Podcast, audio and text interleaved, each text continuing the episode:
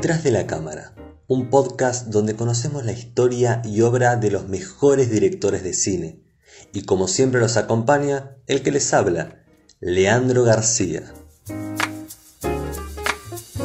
En el programa de hoy vamos a estar hablando de uno de los cineastas más importantes del cine americano, Martin Scorsese. And the Oscar goes to Martin Scorsese. Martin Charles Scorsese nació en Nueva York el 17 de noviembre de 1942. Es un director, guionista y productor de cine estadounidense, con una trayectoria que abarca más de 50 años y numerosas películas que navegan en distintos géneros cinematográficos.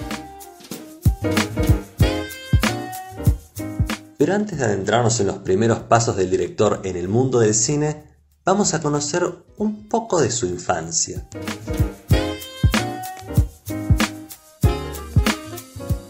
Martin se crió en el barrio Bronx, que pertenece a la ciudad de Nueva York, en un ambiente de clase obrera, conservador y devotamente católico debido a su ascendencia italiana que provenía de Sicilia. De niño y con cuatro años de edad y como consecuencia de la extirpación de las amígdalas, comenzó a sufrir de asma, lo que lo mantuvo alejado de las actividades físicas y de sus pares, un hecho que iba a ser crucial en su evolución creativa. Se interesó en un principio por las acuarelas, hasta que más tarde sus padres comenzaron a llevarlo al cine y fue entonces cuando desarrolló el interés por las películas.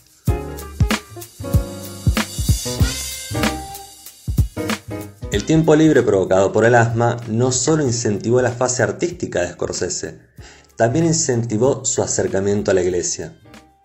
Asistió al Institute Patrick Old Cathedral School y durante un tiempo fue monaguillo en la antigua Catedral de San Patricio, antes de ser expulsado por llegar tarde a la misa. En un principio, de hecho, su deseo era ser sacerdote. De hecho, su intención se mantuvo hasta 1960, cuando se percató de que su vocación católica era, en cierto modo, a través del cine. Posteriormente asistió a la Cardinal High School, una escuela secundaria católica del Bronx, e intentó lograr un buen promedio con la intención de ser admitido en la universidad. Luego, en 1964, consiguió un Bachelor of Arts. Posteriormente obtuvo un máster en Bellas Artes en la School of Arts, más de un año después de la fundación del instituto perteneciente a la Universidad de Nueva York.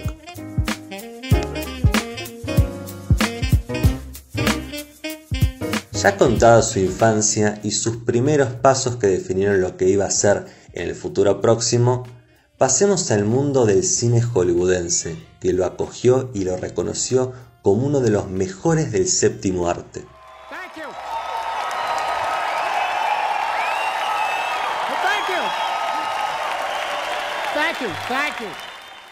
El cine de Scorsese surgió como parte del nuevo Hollywood. ¿Qué es el nuevo Hollywood, Leandro? Bueno, el nuevo Hollywood es un movimiento desarrollado por jóvenes cineastas en el cine de los Estados Unidos entre mediados de los años 60 y principios de los años 80. La particularidad que tenía este movimiento es que apostaban por películas mucho más independientes y por un cine mucho más de autor.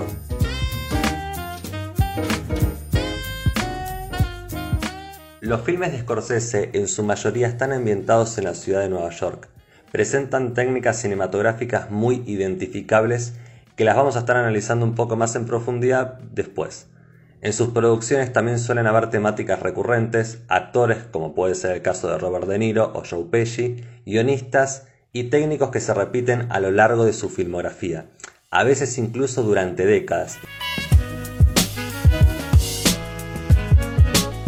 El público en general y los medios de comunicación lo suelen identificar como un realizador de cine de gangsters, debido a la popularidad de películas como Goodfellas y Casino.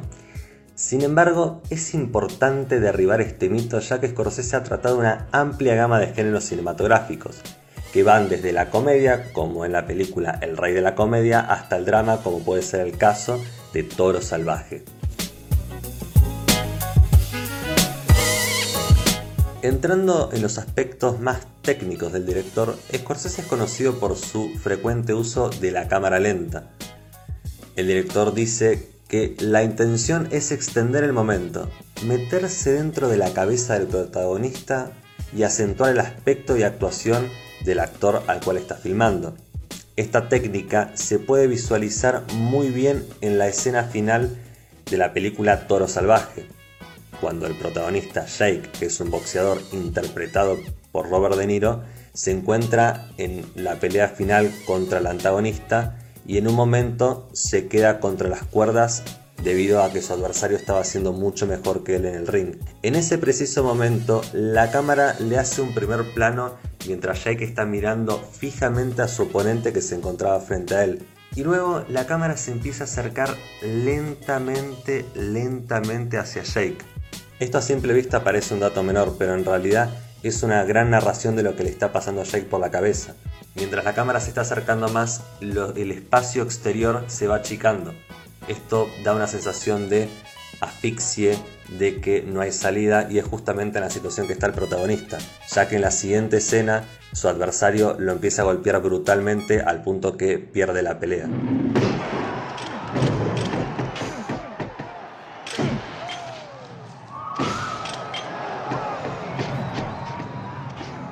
También es conocido por congelar fotogramas como puede ser el caso de la película Goodfellas, que lo que hace es congela la imagen durante una escena importante en la trama.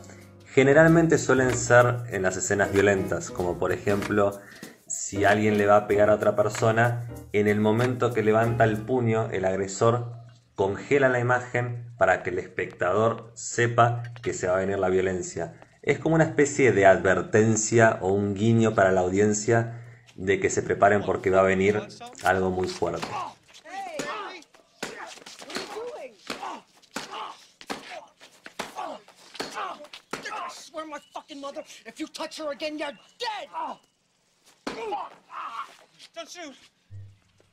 Y ya habiendo explicado un poco de su parte técnica, vamos a pasar a comentar cuáles son los temas recurrentes en la filmografía del director.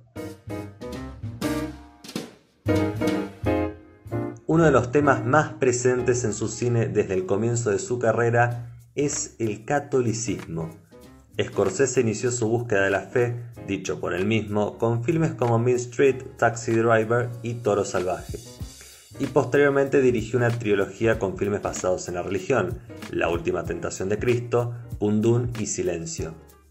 Respecto con el tema de la religión, el director nos dice, y cito a continuación, no me refiero a la culpa por llegar tarde a misa o por tener pensamientos sexuales.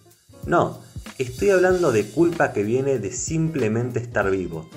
Eso es lo que me lleva hacia esos personajes. La identidad italo-estadounidense se aborda en algunos de sus trabajos más conocidos, muchos de ellos relacionados con la delincuencia organizada.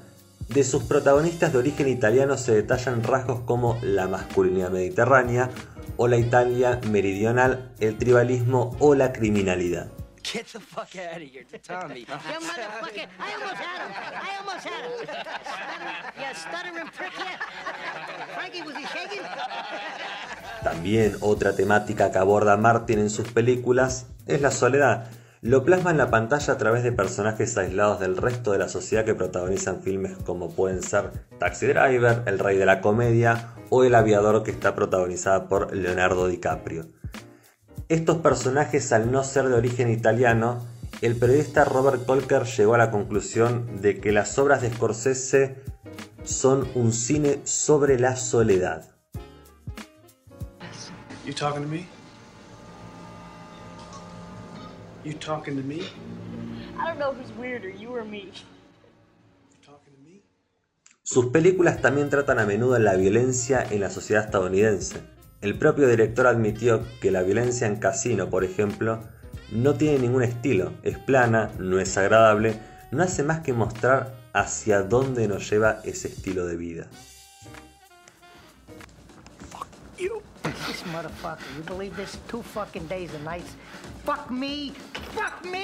motherfucker! Fuck my mother! You me!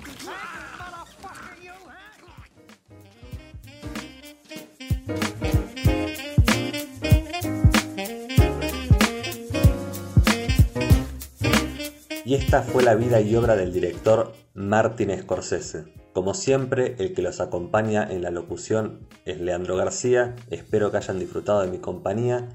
Y esto fue detrás de la cámara.